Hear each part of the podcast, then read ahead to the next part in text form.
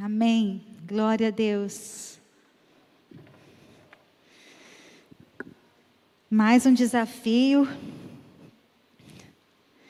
mais uma uma palavra difícil.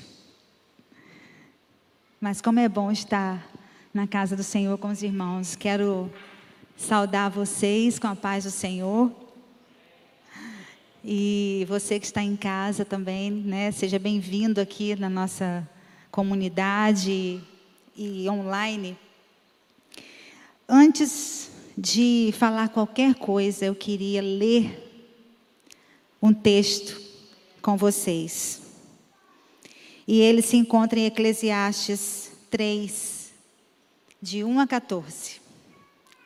Então eu queria que a gente lesse, eu vou ler e vocês, os irmãos, acompanhem. Acompanhem.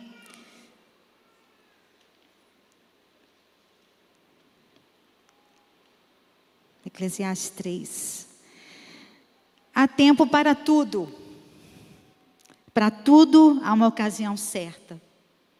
Há um tempo certo para cada propósito debaixo do céu.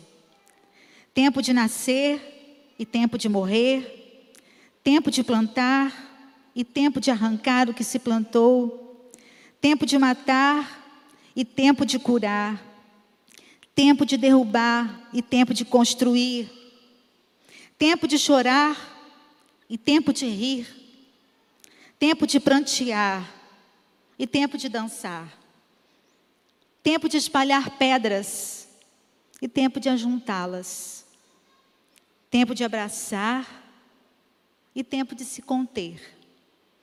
Tempo de procurar e tempo de desistir. Tempo de guardar e tempo de jogar fora.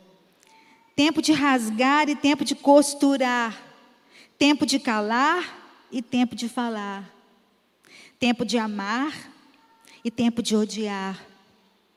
Tempo de lutar e tempo de viver em paz. O que ganha o trabalhador com todo o seu esforço?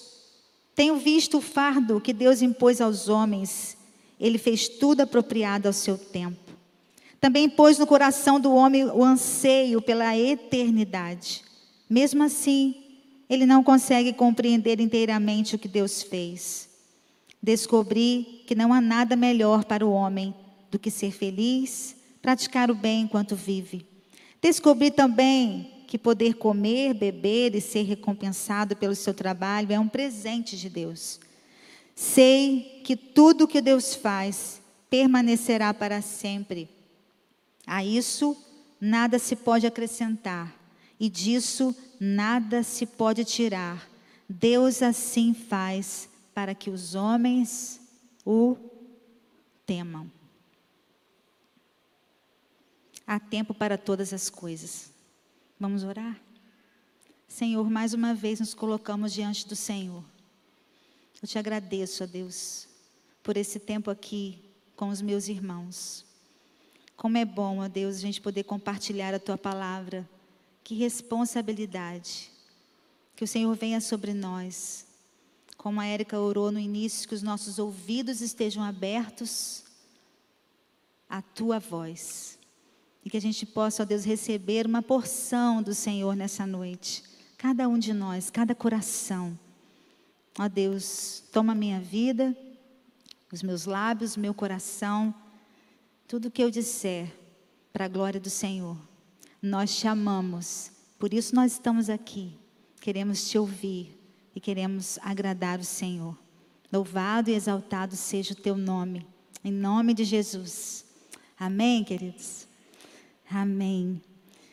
Eu não consegui usar aquele negocinho que bota aqui para colocar o iPad, né? Então, tudo papel mesmo.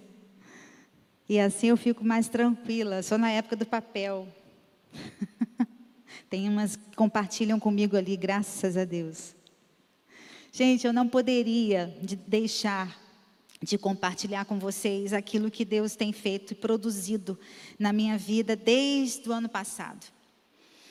Primeiro foi a morte da minha mãe em abril, né, que ela faleceu de Covid. Depois, em setembro, àquela notícia de ser vovó de gêmeos. E depois, logo seguinte, mês seguinte, foi o diagnóstico do câncer na minha vida. Bem, foi um ano assim de uma estrada cheia de obstáculos, né, com curvas bem sinuosas e com buracos daqueles que quebram o nosso carro. Quem não viveu isso ano passado, né? Ou quem já começou o ano assim? E a gente acabou de orar por aquele povo ali em Petrópolis e tantas outras cidades, né? Antes de Petrópolis também, Miracema, Peribé, né? Perto de nós. Já começou o ano na luta, no vale, na dificuldade. Então, meus irmãos, quando chegou o meu dia de pregar, né, e eu sabendo do nosso tema, avivamento, eu comecei a pensar em qual título eu daria a essa mensagem. Só o título, porque o tema eu já sabia, e o conteúdo também, porque é o que Deus tem enchido meu coração para compartilhar com os irmãos, e eu não podia fugir disso. Porque as experiências que nós temos com o Senhor não são para nos derrubar são para ser servir de testemunho para as pessoas com as quais a gente vive, não é? E nós cantamos isso no início, eu estava pensando, né? Cantarei teus louvores para a tua glória enquanto eu viver. Glória a Deus. A gente tem que viver aquilo que a gente canta. Então, é, o nome, né, dessa palavra, desse, o título dessa mensagem é Viva o processo. Queridos, o processo é algo que precisamos aceitar e viver. E eu ouvi uma frase essa semana assim que, que me parou. É, eu até pedi para colocar ali na tela. Deus não nos prova para saber quem somos, porque Ele sabe de todas as coisas. Deus nos prova para nós sabermos quem somos. Então não tem como fugir das provas, porque o Senhor deseja que a gente saiba como nós somos exatamente. Olha, foi difícil alinhar meu coração para falar com vocês, para preparar essa palavra, porque alinhar minha mente, meus sentimentos, porque tinha tanta coisa é, dentro do meu coração e eu e como que eu mexi nisso aqui para eu poder compartilhar com vocês os momentos e as palavras e eu queria trazer mesmo algo que Deus tem enchido meu coração e, e, e mexido mesmo. Então, viva o processo. E esse viva, quando eu vi, escolhi esse nome, eu pensei em duas, duas coisas para esse viva. Viva para se alegrar com o processo. E viva para viver mesmo o processo para aprender, para crescer, para se apropriar do processo. É difícil a gente se alegrar com as dificuldades e as lutas, mas a palavra de Deus nos ensina isso lá em Tiago. Tiago nos fala isso. Tiago 1, de 2 a 4. Opa, deixa eu abrir aqui. Tiago 1, de 2 a 4. Diz assim: Olha, meus irmãos, Considerem motivo de grande alegria o fato de passarem por diversas provações, pois vocês sabem que a avança e a perseverança deve ter ação completa, a fim de que vocês sejam maduros e íntegros, sem lhes faltar coisa alguma. Amém. Então se alegre com as provações, porque elas vão produzir em você, vão produzir em mim, em nós, perseverança constância, firmeza. Quando o pastor Adonias é, fez uma ministração aqui, num domingo, sobre cura, eu não sei se os irmãos se lembram, e eu estava ministrando naquele dia. E ele pediu para que quem quisesse cura se ajoelhasse naquele dia. Eu estava aqui em cima e, e ele começou a orar. Mas naquele momento eu senti é, que aquela oração não era para mim. E eu até compartilhei isso com as minhas pastoras e com a minha célula também. Eu senti bem assim, bem forte no meu coração. Essa oração não é para você. A cura não é para você agora, nesse momento. E quando eu me ajoelhei, eu me ajoelhei sobre, sobre a, a soberania do Senhor naquele momento. Eu me curvei à vontade dele na minha vida. E foi isso que eu fiz naquela hora. A cura, ela não aconteceu naquele momento. Eu fiz a cirurgia, retirei o nódulo da minha tireoide, e junto com, com o nódulo foi a tireoide, tireoide também. Dias difíceis, foram dias difíceis. Quem não tem os dias difíceis, não é verdade? Mas, mesmo que as pessoas dissessem assim: ah, câncer de tireoide é, é um dos mais tranquilos. Muitas pessoas, inclusive os médicos falam isso, né? Não, a câncer de tireoide não é agressivo. Ninguém morre de câncer de tireoide. Essas eram as frases que eu ouvia, né? Mas quem quer ter um câncer, gente? Ninguém quer passar por isso, não é verdade? E a, só a palavra já dá medo na gente. E a tireoide, mas a, a tireoide e o câncer, eles foram embora, graças a Deus. E ainda estou no processo de Deus. Não sei quando eu vou poder cantar, voltar a ministrar com vocês aqui, mas eu estou me submetendo à vontade e soberania de Deus. Mas a minha oração, e eu tenho dito isso, Várias pessoas já ouviram isso de mim, é que eu não perca nenhum dos ensinamentos que Ele tem e que Ele quer me dar nesse tempo. Porque quando o Senhor nos, nos coloca nessas situações difíceis, Ele quer te ensinar algo. Então não adianta a gente ficar questionando o Senhor, a gente precisa entender o que Ele quer para nós nesse tempo de, de ensinamento, né, de experiência. E tem uma palavra que eu guardo no meu coração, que está lá em Jeremias 29, 11. Os irmãos conhecem. Porque sou eu que conheço os planos que tenho para você, diz o Senhor. Planos de fazê-los prosperar e não de causar dano. Planos de dar a vocês esperança e um futuro. Aleluia. Queridos, eu tenho refletido que Deus, Ele é um Deus de níveis e que Ele quer sempre que a gente mude de nível. Deus me deu uma, um texto, uma frase que está ali, eu coloquei para a gente ouvir. Se você está se achando num nível muito alto, cuidado. Deus pode te levar a um lugar ou a um nível para você entender quem você é. Mas se você está se vendo num nível muito baixo, creia, ele vai te levar para um lugar mais alto para você saber quem Ele é. Aleluia, glória a Deus.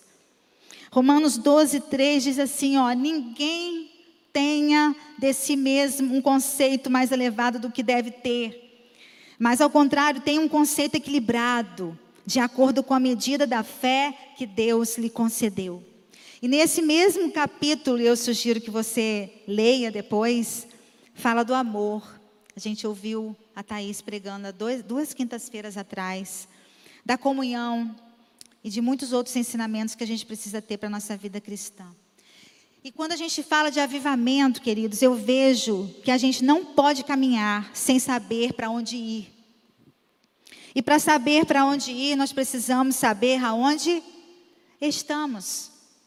E a pergunta hoje é: onde você está nesse momento da caminhada cristã?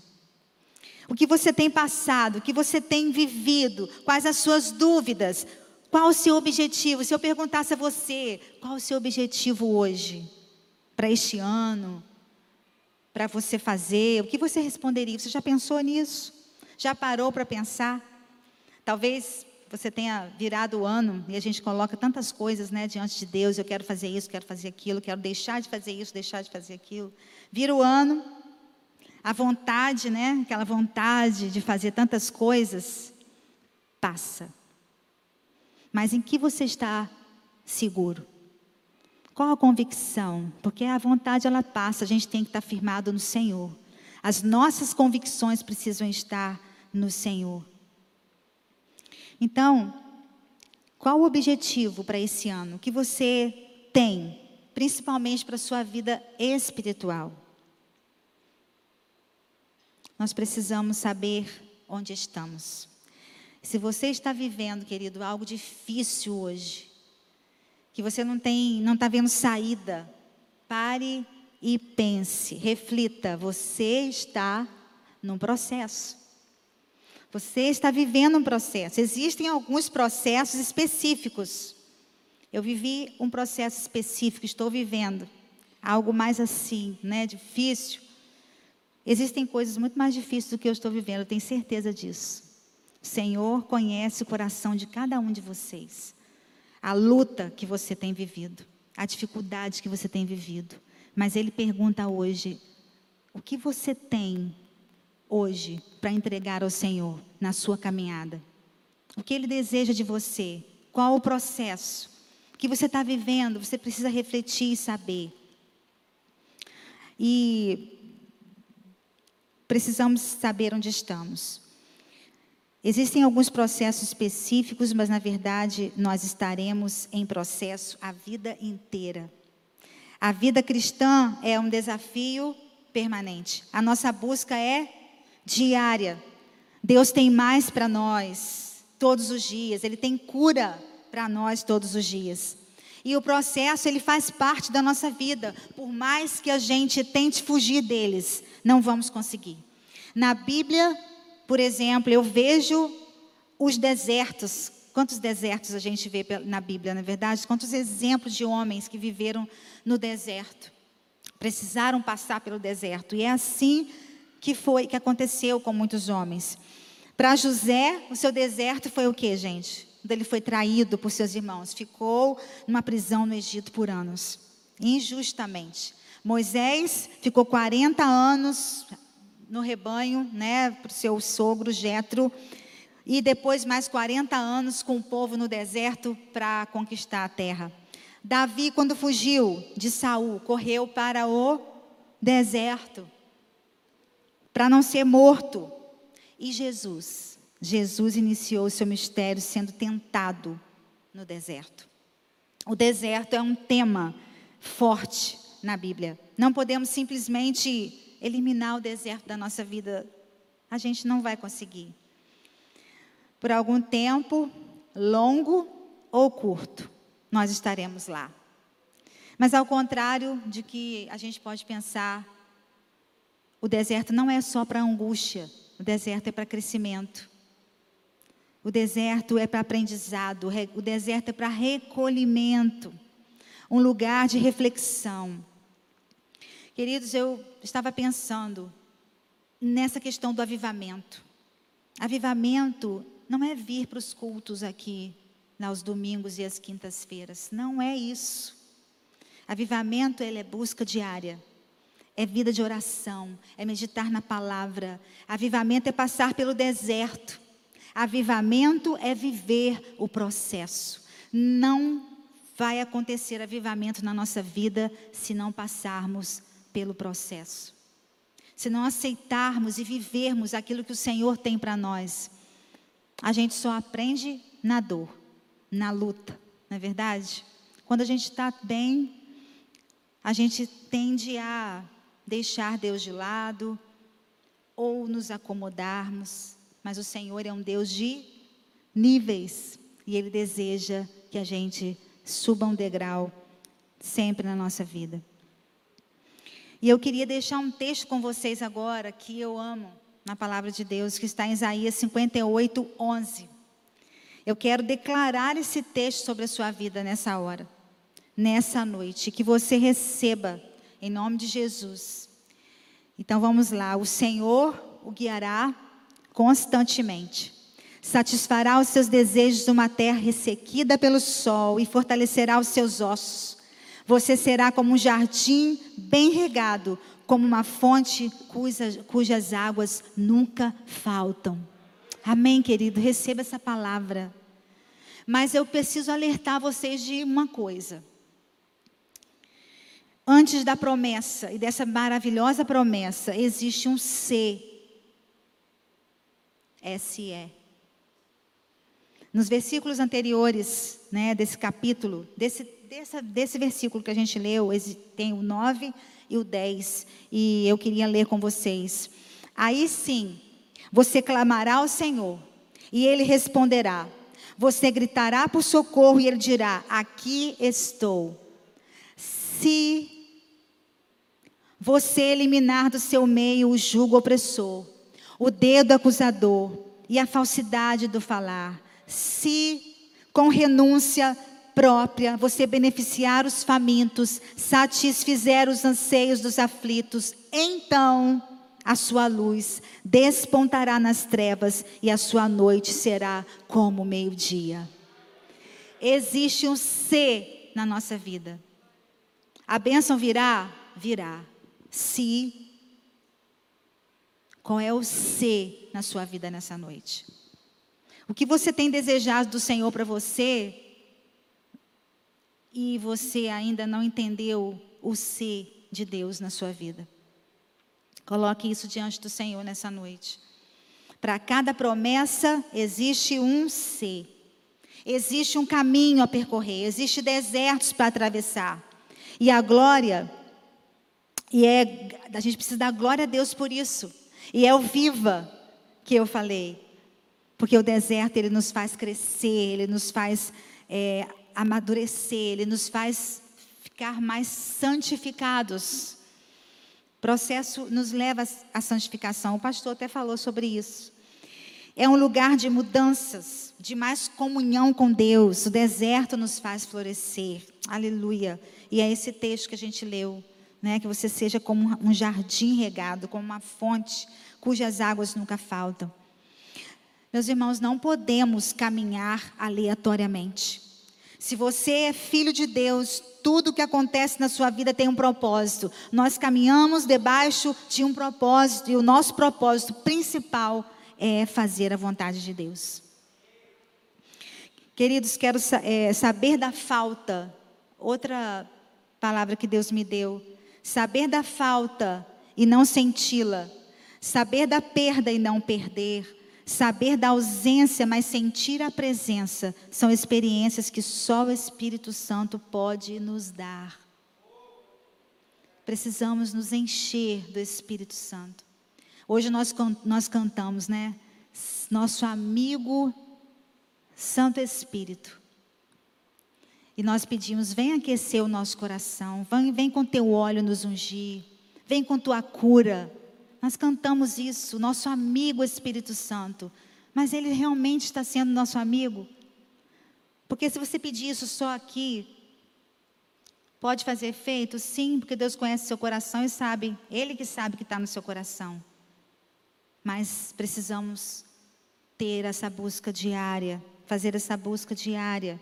E é só com o Espírito Santo que nós vamos poder sentir as coisas faltarem, mas não sentirmos a falta, perdermos, algo, perdermos algumas coisas, até pessoas, mas a presença do Senhor vai estar sendo suficiente para nós. E o nosso Deus é suficiente. E nesse tempo, queridos, eu queria é, duas, separar duas lições, compartilhar duas lições que o Senhor me, me ensinou e me fez refletir nesse tempo que eu, desde que eu descobri que eu estava com, com o câncer. O primeiro lugar, não se desespere ou sofra por antecipação. Davi, no Salmo 112, ele diz assim: é, o versículo 1 e o 7, né? Eu não vou ler tudo, só o primeiro versículo e o 7. Como é feliz o homem que teme ao Senhor e tem prazer em seus mandamentos. E depois o versículo 7. Não temerá más notícias, seu coração está firme, confiante no Senhor. Esse era Davi. Não tenha medo de más notícias. Independente da sua forma de encarar as coisas, porque cada um tem uma forma de encarar as notícias, não é verdade? Quem, não, quem chora aqui quando recebe uma notícia? Quem se desespera, começa a chorar e a, sei lá, fazer o quê, né? Acho que cada um aqui tem tantas maneiras de receber uma notícia. Uns ficam calados, não conseguem falar. Outros conseguem compartilhar e falar do problema. E eu sou dessa, dessa, desse grupo aí que consegue falar e compartilhar, graças a Deus. Às vezes eu consigo ficar mais quieta, mas eu consigo também compartilhar. E esse sofrer por antecipação é trazer para hoje uma preocupação de algo que pode nem acontecer. Não é verdade? Uma dor que você vai sentir, o dinheiro que vai faltar, a comida que não vai ter, a cura que não vai chegar. Queridos, o que significa realmente a cura para nós? O que significa a cura para nós? O maior presente que nós temos foi a salvação em Cristo Jesus. Mas algumas pessoas na Bíblia doentes, e era óbvio que eles queriam cura, mas Jesus fazia o que, gente? Perguntava: O que queres que eu te faça? Foi assim com o cego. Na verdade, eram dois cegos né, na, no caminho de Jericó. Mas a gente fala do Bartimeu. Jesus perguntou para ele: O que queres que eu te faça? E eles: Quero ver. E o paralítico no tanque de Betesda, 38 anos ali. E ele tinha mais que isso não é? Porque ele só ali ele estava 38 anos. Imagina uma pessoa 38 anos parada num lugar, esperando a cura. E Jesus perguntou para ele: O que você quer? Qual a cura que você precisa hoje? Será que é uma cura física? Pode ser que o Senhor não te, não te cure. Mas existem curas muito mais profundas na alma e na nossa vida que precisam ser vistas e colocadas diante do Senhor nessa noite. Então, não se desesperar é pôr em prática a fé que tantas vezes professamos da boca para fora. Tenho fé em Deus que, se Deus quiser, e se Deus não quiser? Ou em nome de Jesus. Eu lembrei de, de pastora Ellen que pregou uma vez, né? Como que a gente às vezes banaliza, em nome de Jesus eu vou fazer isso, em nome de Jesus eu vou fazer aquilo, como se fosse uma amuleta, uma né? Ou um amuleto, é isso? E o nome de Jesus é banalizado. Então essa fé da boca para fora, mas na verdade, aonde nós estamos firmados? Às vezes nós estamos firmados em pensamentos, vontades, e sentimentos humanos. Aí, querido, vem as más notícias. E aí vem o diagnóstico. O resultado que você não esperava. E é nessa hora e nesses momentos que nós veremos quem somos.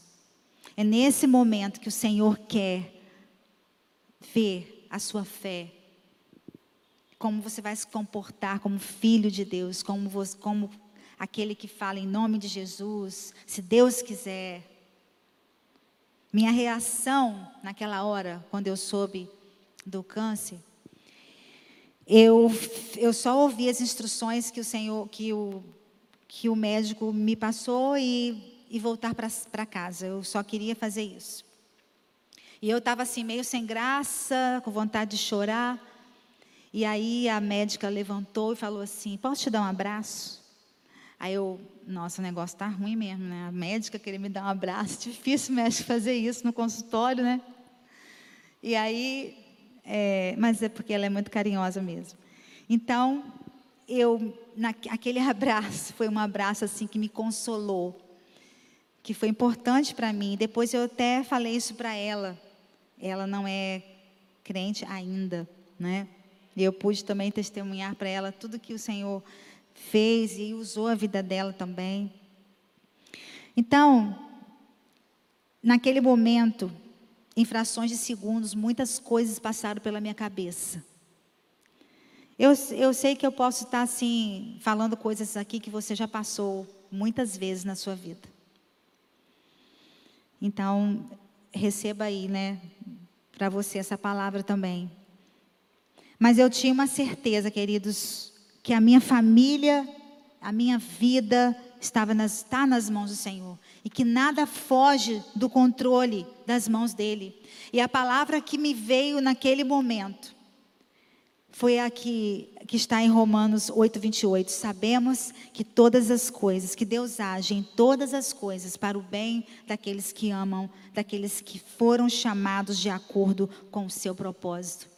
Eu saí daquele lugar com essa firmeza no meu coração, com essa promessa no meu coração. E diante, então, gente, de um diagnóstico ou de mais notícias, não se desespere. Entregue tudo nas mãos daquele que é o dono da sua vida. Em segundo lugar e último, fale da sua dor. Fale da sua dor. Isso está em Tiago 5, de 13 a 16. Eu vou ler aqui rapidamente. Entre vocês há alguém que está sofrendo? Que ele ore. Há alguém que se sente feliz? que ele cante louvores. Entre vocês há alguém que está doente? Que ele mande chamar os presbíteros da igreja para que estes orem sobre ele e o unjam com óleo em nome do Senhor. A oração feita com fé curará o doente. O Senhor o levantará. E se houver cometido pecados, ele será perdoado. Portanto, Confessem os seus pecados uns aos outros e orem uns pelos outros para serem curados. A oração de um justo é poderosa e eficaz. Aleluia. Às vezes, queridos, nós passamos por alguma enfermidade e, e isso pode trazer muito constrangimento, dependendo, não é, da enfermidade ou qualquer uma. Talvez você esteja vivendo alguma hoje. E, e traz também muitos questionamentos. Mas existe algo libertador, é essa palavra que a gente acabou de ler. Quando conseguimos falar, falar da nossa dor, confessar os nossos pecados, dúvidas, emoções escondidas ou até esquecidas medos, limitações e também necessidades de toda ordem, emocionais, físicas e materiais, elas são sanadas e curadas quando você fala da sua dor, fala das suas questões. Nossa caminhada deve ser Portanto, confesse os seus pecados uns aos outros e ore uns pelos outros para serem curados. A oração de um justo é poderosa e eficaz. Queridos, esse confessar o pecado não é, não é só pecado. Não é? Outras versões falam confessar as culpas. E no original mesmo da palavra, lá no grego, esse confessar quer dizer você falar mesmo das suas questões. Os, os versículos anteriores, o que, que a gente leu aqui? Está sofrendo? Está feliz? Está doente? Está tá alegre? Aqui está falando dessas situações, são situações que acontecem na nossa vida.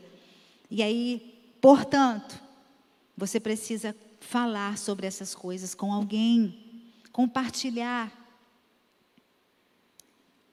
Então, esse confessar não é só pecado. Você pode falar assim, ah, pastor, eu vou ficar confessando meus pecados para qualquer um. Não, não é isso. É tudo isso que eu expliquei agora. Não é só pecado, pecado também. Mas é aquilo que está no seu coração, que está. Isso traz cura. Compartilhar traz cura. Falar, eu estava conversando esses dias com alguém, falando sobre isso, e aí é, quando a, e a pessoa vai a um psicólogo, né? E como a, pessoa, a gente começa a falar algumas coisas que estão na nossa mente e que a gente nunca imaginava que aquilo podia sair de dentro de você, não é verdade? É muito interessante. A palavra de Deus ela é, ela é viva. Isso é verdade. Você precisa botar para fora aquilo que está aqui dentro, porque se aquilo que está no seu coração na sua mente for uma mentira, isso vai virar uma verdade na sua vida. A gente precisa ter cuidado com isso. Então a palavra de Deus nos ensina. Então, quando eu recebi o diagnóstico do câncer, eu compartilhei com as minhas pastoras, com a minha célula e com outros amigos, né?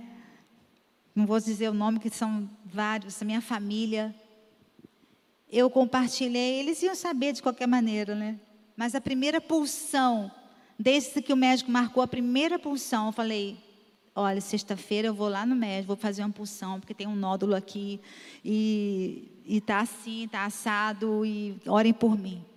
Queridas, pensa é, num cuidado de Deus na minha vida naquele tempo. Assim, sabe aquele pai que quer fazer tudo para você se sentir melhor, para se sentir bem? Esse foi Deus, esse é Deus na nossa vida. E eu vou abrir um parêntese aqui, queridos. Olha, vou te dar um conselho. Esse conselho é bom, a gente, né? Não viva longe da comunhão com os irmãos, da comunhão dos irmãos.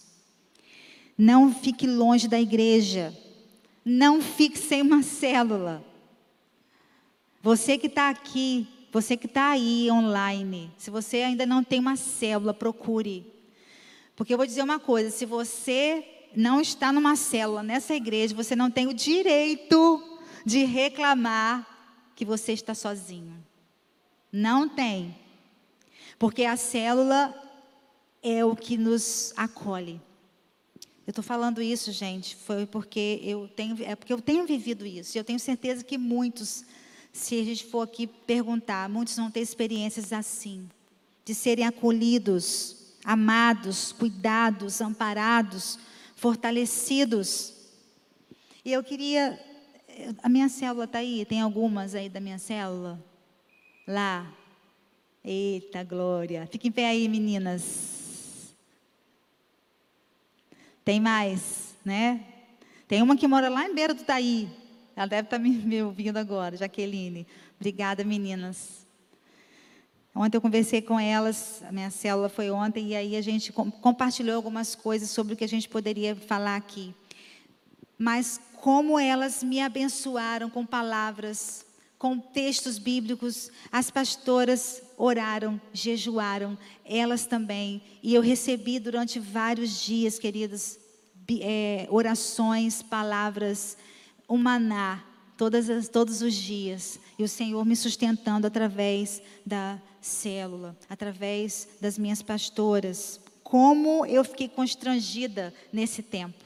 Porque o amor de Deus é assim, ele nos constrange. Eu lembrei muito da palavra de pastora Thais, quando eu estava preparando isso aqui. Como que a gente precisa amar né, os nossos irmãos, não só de, de, de boca, né, da boca para fora, mas fazer mesmo, como a igreja também vai fazer na semana que vem esse trabalho lá com, com a igreja, com a, a cidade de Petrópolis. Então, queridos, é, o amor de Deus é assim. E Ele nos permite passar por vales e até pelo vale da sombra da morte, mas Ele nos promete estar conosco. Ele coloca pessoas e até anjos para facilitar o nosso caminho. Glória a Deus. Seja humilde. Deixe o orgulho de lado ou a soberba e viva o processo. Deus tem mais para nós. Eu estou falando isso da questão da humildade, da soberba, porque às vezes a gente tem, não quer falar do nosso problema. A gente tem vergonha. A gente não quer dizer, não quer falar porque achar, vão pensar que eu estou com um pecadão, né? Que eu estou passando, estou fazendo coisa errada. Eu lembro quando eu, nós, meu filho nasceu, o Mateus, é, uma pessoa falou isso para gente. Nossa, vocês devem estar com um pecado bem grande para ter um filho assim, né? Gente, eu não sei de onde aquela pessoa tirou isso. Acho que veio lá do, né, do inferno. Mas tudo bem. Então, são coisas que a gente, que a gente ouve. Então, às vezes, a gente fica com vergonha de compartilhar as nossas dores, as nossas lutas. Não tenha vergonha, compartilhe a sua dor. Queridos, a gente não pode deixar a dor e o sofrimento tomarem as rédeas da nossa vida. das nossas emoções, das nossas ações. A dor é um estado natural nosso, do ser humano. Ela vai sempre acontecer. E o sofrimento é um estado prolongado dessa dor. Eles vão sempre estar presentes na nossa vida.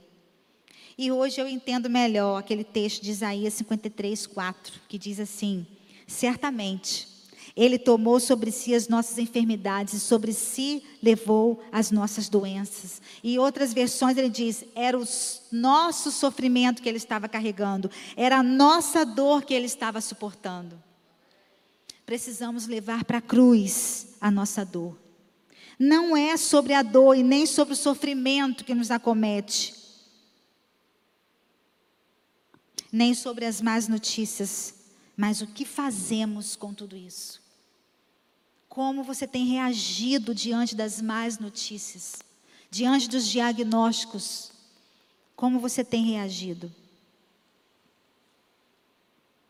É no deserto, é levando para a cruz, é confiando, é procurando em Deus o propósito. Qual o propósito dele para o meu processo, para o meu deserto, para a minha dor, para o meu problema. Queridos, isso não conseguimos sozinhos. É só através do Espírito Santo, da busca dele. É assim que desenvolvemos o fruto do Espírito. Domínio próprio, para encararmos os problemas. Paz, que excede todo entendimento. Alegria nos dias difíceis. Estava cheguei aqui na hora do culto e conversando com uma irmã ali na porta, ela meio abatida, mas feliz por um problema que aconteceu com ela, mas ela estava feliz porque ela teve domínio próprio no momento da dificuldade e não falou nada, né? Colocou nada da, da é, saiu nada da boca dela que pudesse desagradar o Senhor.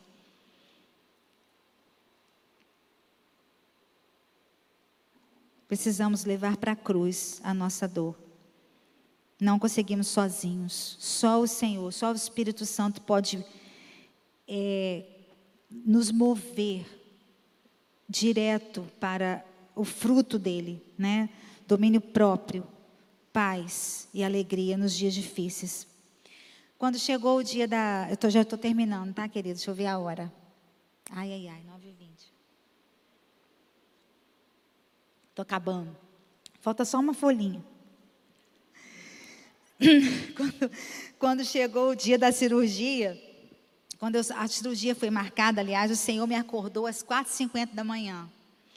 E aí eu, sabe aquela coisa que vem uma palavra no seu ouvido, como se alguém falasse audivelmente assim, e eu, sabe que quando você abre o olho e ouve aquela palavra assim, eu, eu falei assim, meu Deus, e eu tomei até um susto. Eu levantei da cama. E olha o que, tava, o que veio no meu, no meu ouvido. Não sou nada diante de ti para que venhas a mim com atos tão benéficos. Eu contei isso para as meninas, eu falei para elas assim, gente, eu sou bem tradicional mesmo, né? Atos tão benéficos. Mas assim mesmo que eu ouvi, gente, a palavra no meu ouvido. E eu corri, levantei, correndo e escrevi num papel e fui para a sala, peguei a Bíblia e comecei a procurar esse texto.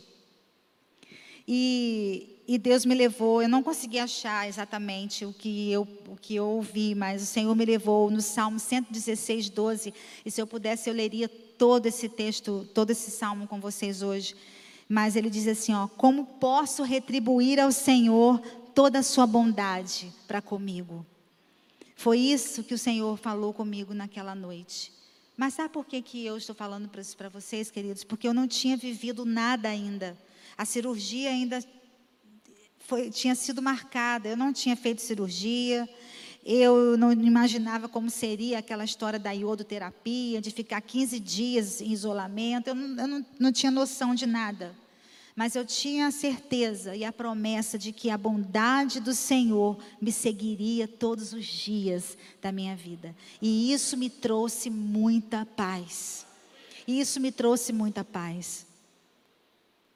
Então, falar da dor é usufruir da bênção de ser igreja.